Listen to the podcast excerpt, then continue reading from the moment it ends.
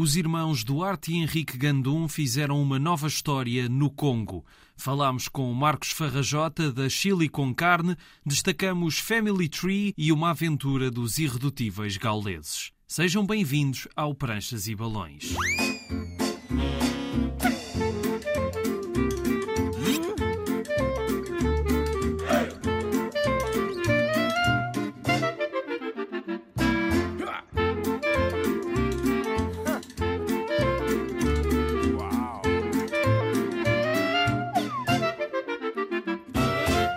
Estamos para mais uma viagem pelo mundo da banda desenhada. Chili com carne é um prato delicioso, mas também é o nome de uma associação que hoje vamos ficar a conhecer melhor.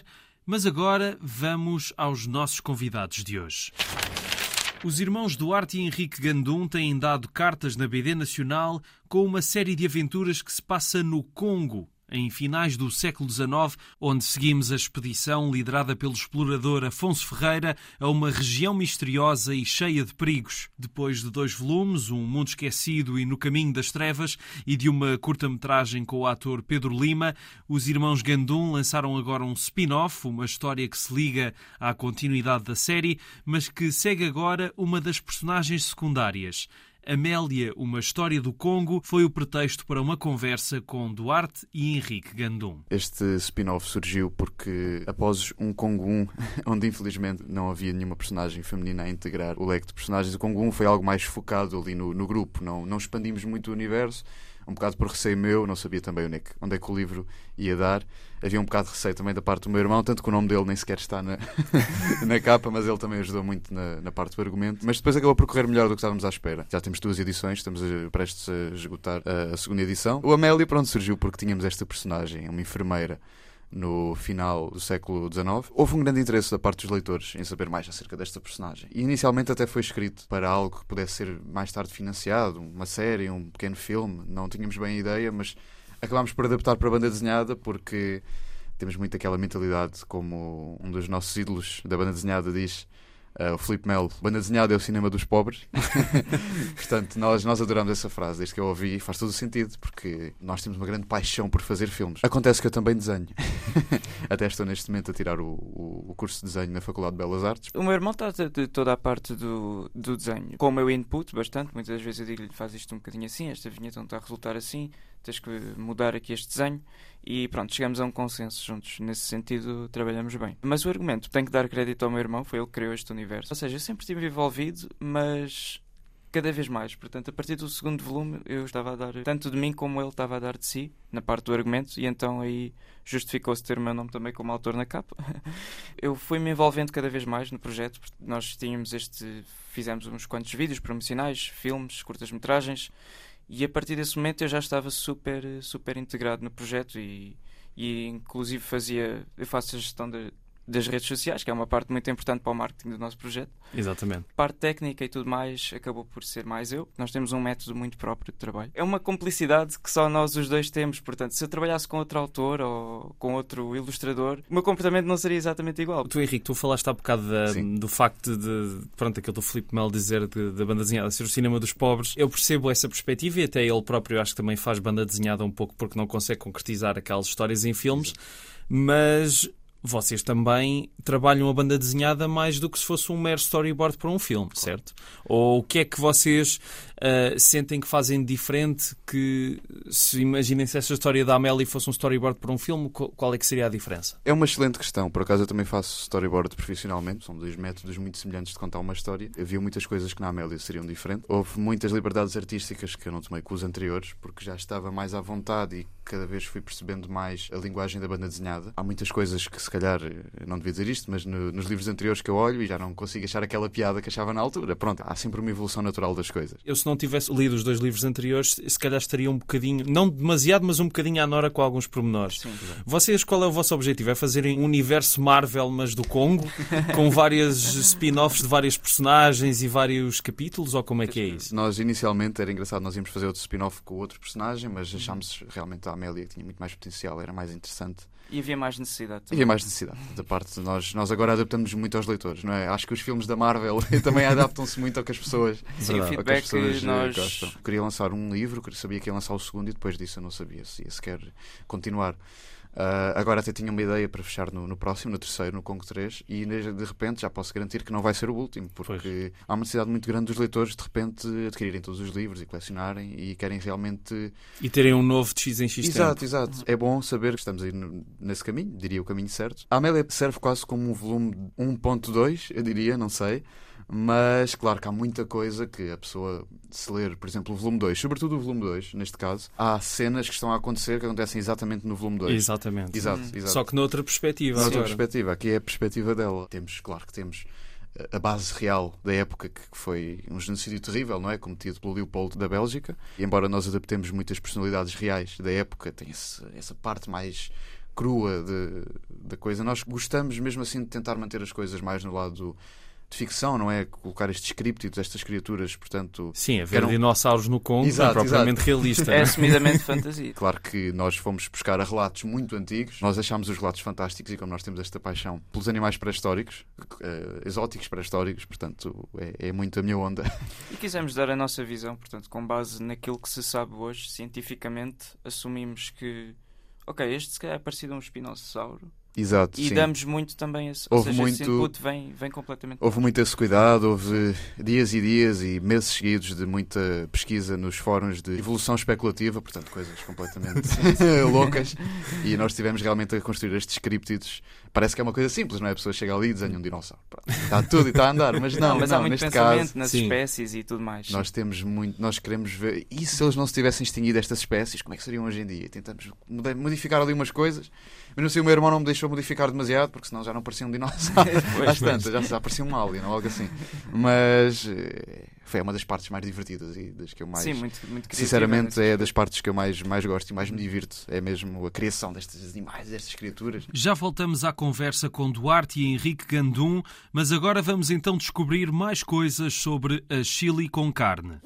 A Chile com Carne já tem mais de 25 anos de existência e tem na BD uma das suas especialidades. Marcos Farrajota é um dos responsáveis desta associação. A Chile com Carne, para já, é uma associação sem fins lucrativos e originalmente era um bocado, até o mesmo nome indica, um bocado isso, assim, um bocado vale tudo. Trabalhávamos tanto em arte contemporânea, branzinhada, fanzines, música, teatro, etc. Até que em 2000 passou a ser uma plataforma editorial, se quiser chamar de editora, que eu não gosto muito do, do, do nome, eh, porque realmente não somos profissionais no, no, no sentido lucrativo, uh, mercantilista da coisa, tenta divulgar eh, um certo tipo de banzinhada um bocado diferente do que o mercado oferece ao, ao público em, em, geral. Pegando nesse, hum. nessa parte do diferente, o que é que tu hum. defines como diferente? Realmente o mercado sempre ofereceu muito pouca coisa, quanto a mim, interessante para um público generalista. Foi criando esta estrutura com outras pessoas justamente para dar voz às nossas vozes. Vozes essas que eu acho que são, são realmente únicas, não é? Porque mais ninguém pode fazer a banazinhada do Francisco Sousa Lobo ou do Gato Mariano barra Tiago da Bernarda. Confunde-se a personagem muitas vezes com a autoria. Exatamente. Ou qualquer outro autor que esteja na, no nosso catálogo. Nós em off estávamos a falar da questão de vos associarem muito a uma ideia de banda desenhada alternativa, mas a, a vossa ideia não é ser os alternativos, mas ser outra opção que é mais, se calhar, arriscada do que as outras, pode-se dizer assim. Eu acho que, apesar de tudo, os nossos livros não são uh, muito experimentais. Na realidade, até são livros bastante acessíveis ao público em geral. Uh, agora, realmente há sempre uma, até mesmo a nível institucional, seja os festivais de banazinhada, seja as grandes lojas, ou até mesmo as pequenas lojas, ou as pessoas comuns, de certa forma, dizem sempre essa palavra que, pronto, que já tem 20 anos e já não se usa, né? que é o alternativo, não é? Os nossos livros são super acessíveis, quer dizer, eles estão nas grandes cadeias de, de, de, de lojas, de livrarias, e que tu podes pegar naquele livro e, e não traz uma dificuldade dificuldade em ler, ou como estava há bocado a gozar, eh, não, não precisas ler o Foucault para entender estes livros. Há um público muito invisível de banda desenhada que não está nos grandes eventos, ou nos sites, ou nos fóruns especializados que consomem os nossos livros e de outras pessoas, outros autores, outras editoras.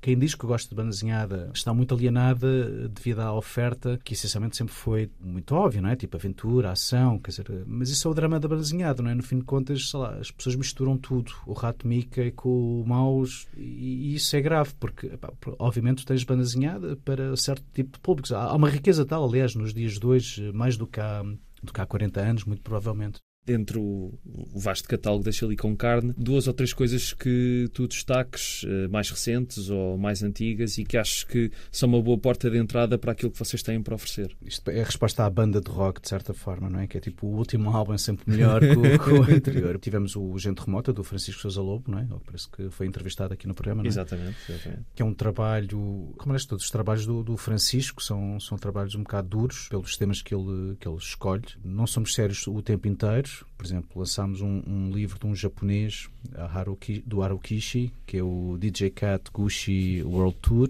que é um gato. Hum, este também se mistura com o autor da mesma forma como o gato Mariano e o Tiago da Bernarda. De certa uhum. forma, pronto, este gato dizem, olha, queres ir ao Peru? É pá, não, não me apetece. Olha que há lá discos eh, raros, discos infinitos. ah, ok, vou, vou, vou, vou, vou. Pronto, isto é basicamente histórias de viagens, inclusive uma passa-se em Lisboa, são Há, há, viagens que ele fez, realmente, o, o autor, e há, e há, outras que são completamente inventadas, uh, baseadas em, em clichês esquisitos. É naif, mas tem realmente piada. A edição mais recente que, que temos foi o quarto número da bom, revista, antologia, nunca sabemos muito bem chamar o, o que é, que é Pentângulo, uma antologia de alunos, ex-alunos e professores da Escola de Arte de Arco. Nós não só fazemos antologias de vários autores, como muitas vezes até compilamos histórias curtas de muitos autores, não é? como serão livros de contos, não é? de vários contos, pode-se assim dizer. Fizemos algumas antologias especiais sobre a imigração contemporânea portuguesa, ou seja, a Zona de Desconforto, que foi, era sobre as experiências do, de vários autores, como o Francisco Sousa Lobo, o André Coelho, José Smith Vargas, eh, noutros países, como estrangeiros cá em Portugal, mas depois ficou tudo centralizado em Lisboa e era o Lisboa é, é very, very típico, e que tinha, por exemplo, montes de autores que eram ilustradores ou faziam sombras chinesas ou pintura, mas nunca tinham feito panazinhada e, no entanto, eles dão-nos umas boas chapadas na cara sobre nós, os portugueses, é? sempre chamados em Chico Esperto e que sabemos tudo e, e, a forma como nós tratamos, que nem sequer nós vemos o que é que estamos a fazer às outras pessoas, não é pelos desenhos serem alguns deles toscos ou uma narração não ser muito fluida, mas há ali muito conteúdo que, é, que é engraçado e realmente nesse formato pequeno e não nas 500 páginas sobre como fui oprimido em Lisboa, não é? pronto, a Pentângulo é tal confusão porque, pronto, há de tudo. Há miúdos eh, super verdes que vão fazer primeira, o seu primeiro trabalho, como no passado tiveste o, novamente o Francisco, ou o Rodolfo Mariano, ou a Amanda Baez a colaborarem com as suas histórias curtas, não é? Acho que é mesmo fixe ter esta situação, não é? Que tu tens realmente pessoas eh, já estabelecidas, misturadas com pessoas que estão a fazer o, o seu primeiro trabalho no, no, mesmo livro. Acho que é engraçado pronto, e fixe. Hoje ainda vamos falar sobre Family Tree, um lançamento recente da editora G. Floyd, mas agora voltamos à conversa com Duarte e Henrique Gandum. Vocês utilizam uma linguagem no livro, nos diálogos. ah. Pronto, já, já, já tinha lido alguns comentários, acho que foi do Pedro Cleto, que ele falou disso num, num post, e, e de facto é engraçado porque vocês usam a segunda pessoa do plural Exato Acredito, é legítimo, tudo bem, mas ao mesmo tempo há muitos palavrões pelo meio. Qual é que foi a lógica disto? Porque é, é muito esquisito estar a ver uma pessoa dizer ah, vós, tentes, não sei o quê, depois filho da. É, tudo na, é. mesma frase. Portanto, eu não sei, eu penso, eu, eu se quiseres eu respondo. Okay. Uh, eu penso que isso, eu, eu, realmente, nós legendámos o primeiro volume todo. Um amigo nosso que por acaso é escritor e ele ajudou-nos muito com essa parte do português. E depois ele disse que, ok que estava bom, mas algo não o estava a puxar, a remeter para a época. E ele começou a dizer: porquê é que vocês não, não colocam eles a falarem, em vez de tu, substituem o tu por vós? E nós hum, estávamos um bocado céticos ao início. Depois eu mudei uhum. e realmente fazia mais sentido. Acabámos por estava, mais. Sim. Exato, estava mais imersivo. Uhum. Mas depois também, pronto, havia aquele. É, é era, é, quase, é quase uma caricatura, não é? Nem toda a gente falava Claro que estamos a falar do final do século XIX, onde ainda se escrevia o U como V, muitas vezes. E o farmácia era PH, pronto, havia essas, essas questões todas. Essas discrepâncias. E nós até pensámos que ah, vamos escrever assim, não, isso já é demais. isso já é demais. já ninguém vai perceber depois. Mas o voz surgiu, pronto, para haver, porque estamos a falar daquelas pessoas mais nobres, não é? De famílias ricas e, e para andarem lá a explorar a África porque tinham algumas posses, não é? Enviadas pelo rei e tudo. Eu acho que essa parte das asneiras, até há uma, uma passagem ou duas no volume 2 onde o protagonista trata o, o, o vilão por tu. Eu acho que é quase propositado, naquele sentido de quando eles estão a tratar por vós, é, é quase respeito, como, é quase como se eles estivessem a demonstrar um certo respeito, é isso. E depois quando há, esse, há os nomes, sim, e é sim. é isso, é quando esse respeito se perde, porque uhum. eu gosto muito também daquela ideia, foi também muito o que me levou a, a fazer estes livros de uh, parece que o, o homem só é fiel a si mesmo quando está numa situação de vida ou morte, ou há também aquela célebre frase que é Se queres conhecer realmente alguém, leva-o para a selva. Pronto, é aquela coisa. Nós, no meio uh, da civilização, somos muito, tendemos muito a ser respeitosos. E é normal, e ainda bem que e sim, não é? educados, sim, mas ali eu Mas- acho que há tantas emoções. Exato, Sim. que nós revelamos o nosso sim. lado mais primitivo. Exato, e isso, isso foi uma das coisas também que, que acabou por, por, por me apaixonar também em relação a estas Uhum. histórias. Nós estamos neste momento já a trabalhar muito, na parte final, diria mesmo. Da parte final já, não é? Sim, sim, Podemos sim, dizer. sim. De, em muito em segredo, isto é uma primeira revelação, de uma remasterização total do volume 1. Sim, mas, ninguém- mas estamos a trabalhar isto muito em segredo, Exato. portanto. Ok. É muito em segredo e não vamos deixar. Mas agora já não é segredo. Pronto. Ahm, já agora deixo também o meu grande agradecimento ao, ao, ao Tiago e à Cláudia da, da ECO porque foram impecáveis e, e- a forma como eles nos abordaram quando estávamos já na fase de, da cor da Amélia Sim, sim. ou nos primeiros testes de cor foi incrível e têm sido pessoas excelentes e toda a experiência, ainda me lembro muito bem de- da Feira do Livro o ano passado ah, que foi onde nos conhecemos pronto, sim. pessoalmente e depois fomos lá bastantes dias, todos os fins de semana se não estou em erro ter esta claro que nós temos a nossa marca editorial e é ótimo para podermos colocar em lojas mas ter esta Esta coedição. esta coedição uma... como editora, Sim. não é? Que que é uma editora que tem de renome, não é? Que edita pessoas eh, muito mais conhecidas que nós. livros, livros muito, Sim, muito o, mais. o facto de, de eles terem Sim. visto alguém em nós e apostarem em nós foi algo que nos E, sim. motivou imenso e nos deixou bastante. E estamos, estamos muito agradecidos, Agradecidos. mas sim, também queremos dizer que, claro, que, que a pessoa pode fazer, e hoje em dia muita gente faz banda desenhada com esta quase pseudo-autoedição, que é a pessoa que cria uma marca editorial e nós tivemos ajuda. A, a vossa marca editorial é a Moodnag, Sim, não é? é Que é Moodnag. Gandum ao contrário. Gandum ao Chegando ao contrário. sim. Sim, e, e pronto, e lá está, nós agora ainda não, não sabemos bem como é que vamos publicar esta terceira edição do volume 1, que não será uma terceira edição, será um livro no- completamente novo. É que sinceramente acaba por ser um livro novo. Sim, e, Mesmo argumento. E foi um feito novo. sobretudo para nós expandirmos eh, lá para fora. Porque é um- algo que estamos a apostar bastante. Estamos a Eh, preparar ao máximo. Temos um público latino, eh, sobretudo de Espanha, México, eh, Uhum. América do Sul, que são os nossos maiores fãs, nós diríamos, porque Ok.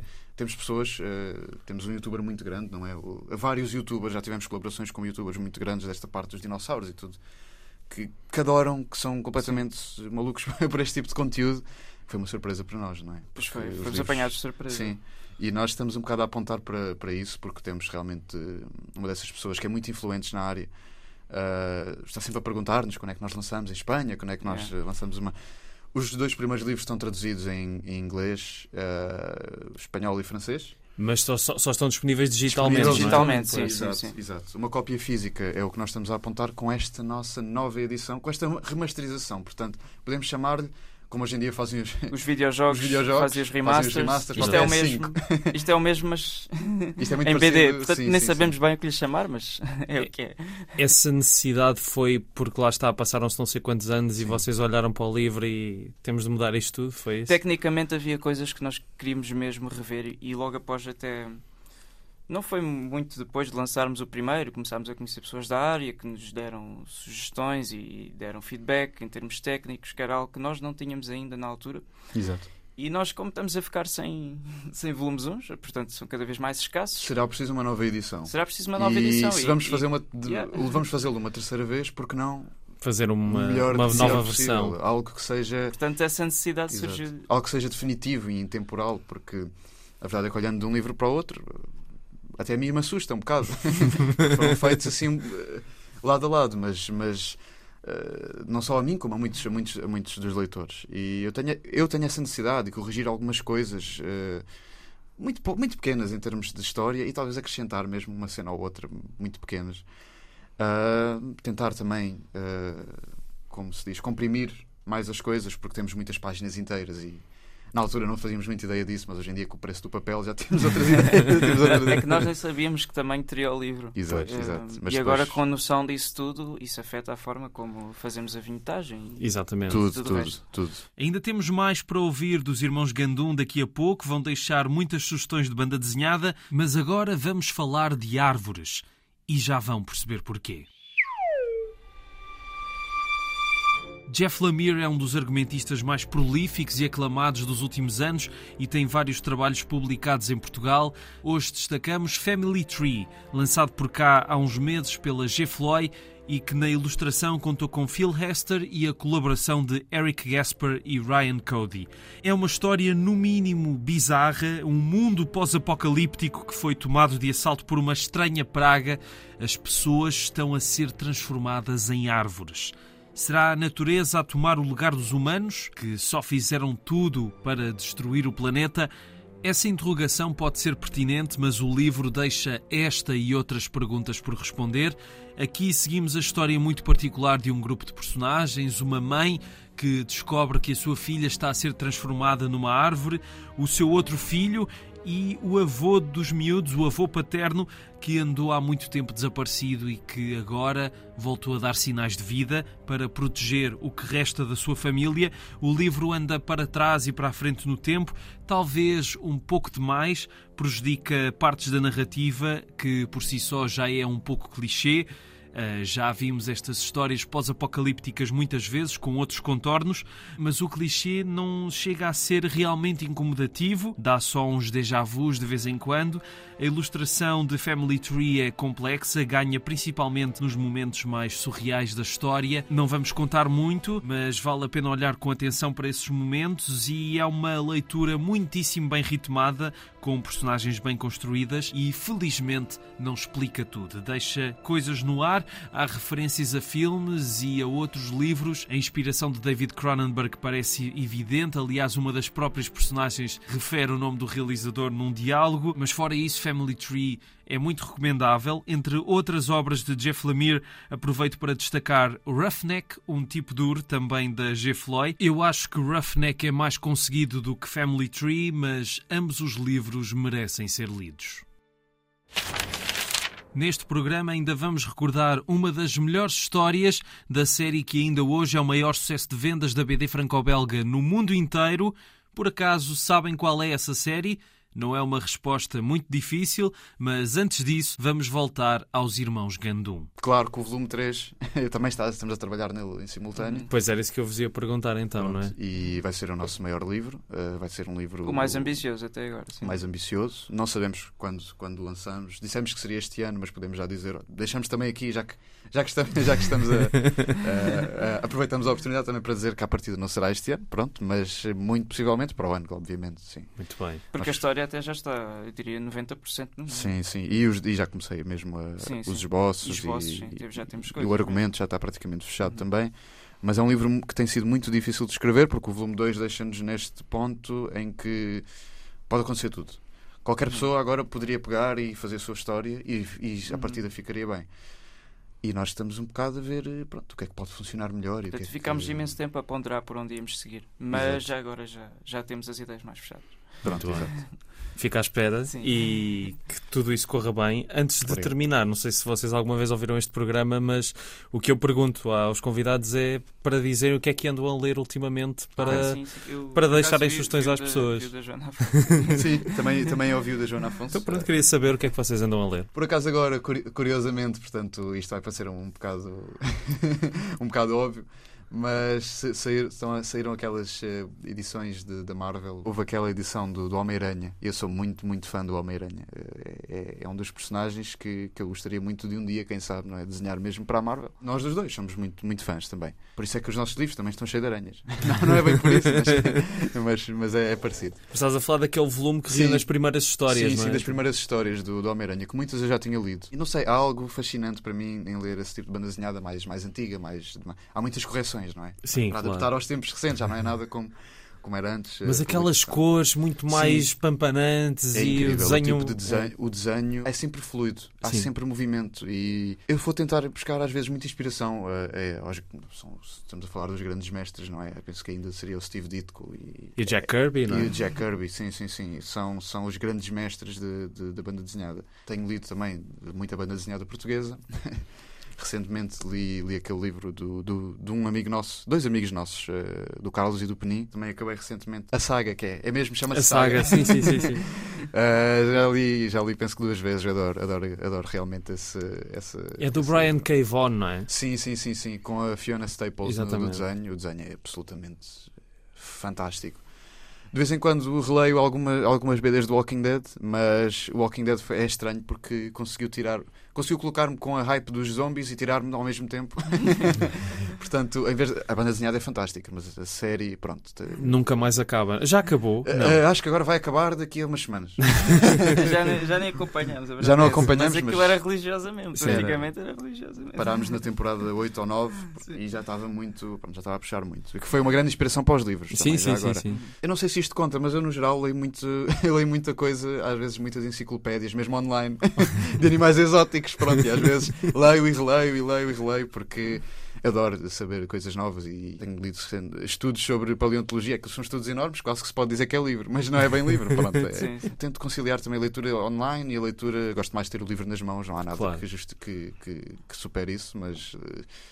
Pronto, pronto, fora isso é mais ver filmes, é também o que me inspira e pronto, uhum. tem sido mais essas as minhas leituras. Sim, senhor. E tu, Duarte? E pronto, eu estou a acabar agora de ler Os Verões Felizes, estou mesmo no fim, sou muito fã de, da cor e mesmo da traçagem, acho que é um, é um livro, livro incrível, sim, sim, super, desculpa interromper. Sim, sim. Não, super consistente em termos de arte e, e, o argumento estou a gostar bastante. Ainda não acabei, portanto não, não vou falar assim demasiado.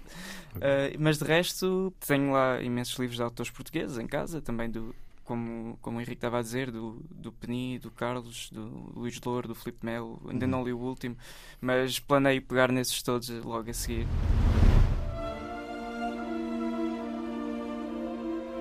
Estamos no ano 50 a.C. Toda a Gália foi ocupada pelos romanos. Toda, exceto uma pequena aldeia que continua a resistir ao invasor. E por esta altura já devem ter percebido de que estou a falar de Asterix, Obelix, o cãozinho Ideafix, do Druida Panoramix e de todos os outros irredutíveis gauleses que conseguem fazer frente aos romanos graças à poção mágica. Este universo, criado pelos geniais René Goscinny e Alberto Derrouzot, responsáveis pelo argumento e pelo desenho, respectivamente, não é propriamente desconhecido do grande público. Aliás, as aventuras de Asterix continuam a ser um fenómeno de grande popularidade com cada novo álbum a vender muitos milhares de exemplares, mas hoje proponho voltarmos um pouco atrás no tempo para recuperar um álbum que é o meu preferido de toda a série, chama-se A Zaragata, é o 15 da série e foi publicado originalmente em 1970, há 52 anos. Este álbum é um prodígio de narrativa e de desenho. Se Goscinny foi um dos mais prolíficos escritores da BD, foi também um dos mais criativos e A Zaragata é uma das melhores provas disso, já que é um álbum de Asterix que subverte a lógica da premissa fundamental de todas as histórias, os invasores romanos e a tal poção mágica, Nesta aventura, e tal como outra, o adivinho, não será a pessoa mágica que vai salvar os gauleses da ameaça, os romanos decidem atacar a aldeia com a arma mais improvável de todas, um homem chamado Túlio Detritos, ou na mais recente tradução portuguesa, Túlios Venenos. Ele é perito em criar a discórdia, basta dizer as palavras certas no momento certo e consegue pôr toda a gente a discutir. O tom dessas discussões é tão forte que até os balões ficam de outra cor, tornam-se verdes, e é com esta arma maquiavélica que César acredita ir de uma vez por todas conquistar toda a Gália com esta premissa, Goscinny e o Derrouzot criaram uma história engenhosa que põe a nu as fragilidades da união da pequena aldeia. É que aqueles pares de tabefes do Obelix podem doer aos romanos, mas uma simples frase pode ser muito mais perigosa. Fica então a sugestão de recuperar uma das melhores histórias de Asterix e provavelmente uma das melhores histórias da BD franco-belga, a Zaragata. Se não tiverem o livro, ele está editado em Portugal pela ASA. Ficamos por aqui. Estiveram a ouvir Pranchas e Balões na Antena 1. O programa fica disponível em podcast em RTP Play e nas plataformas de podcasts. A sonoplastia é de Tomás Anaori e eu sou o Rui Alves de Souza. Até à próxima.